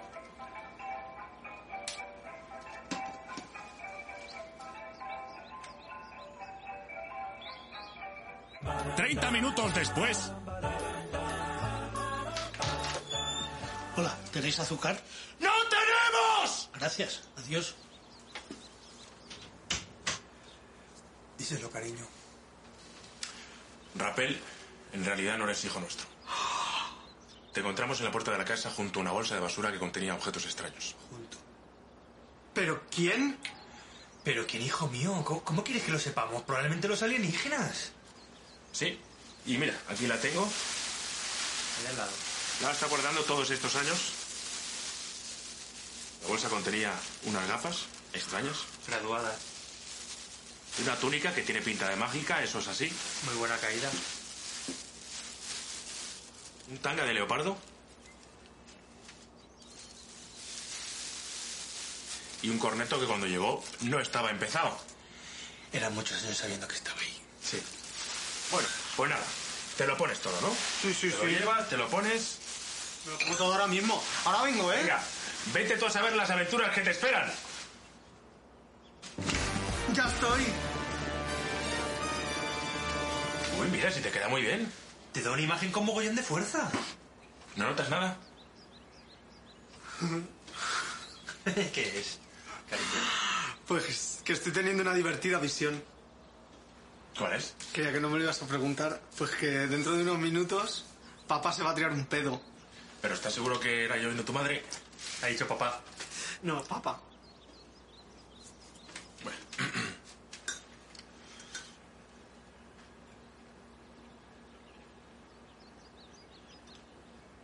Ahí va.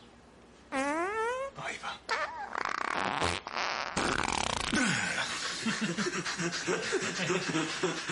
Pues sí. Vaya, tenías razón. Venga, vete al anda, que vas a llegar tarde. Venga, hasta luego. Adiós, cariño. Voy a tener que cambiar de pantalones.